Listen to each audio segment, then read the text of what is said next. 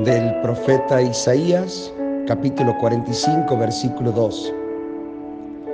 Yo iré delante de ti y allanaré los cerros. En el camino de la vida, cuando hay dificultades, cuando hay problemas, el Señor va delante de nosotros. Él va corriendo las piedras del camino, Él va sacando los obstáculos del camino. Él nos allana la senda.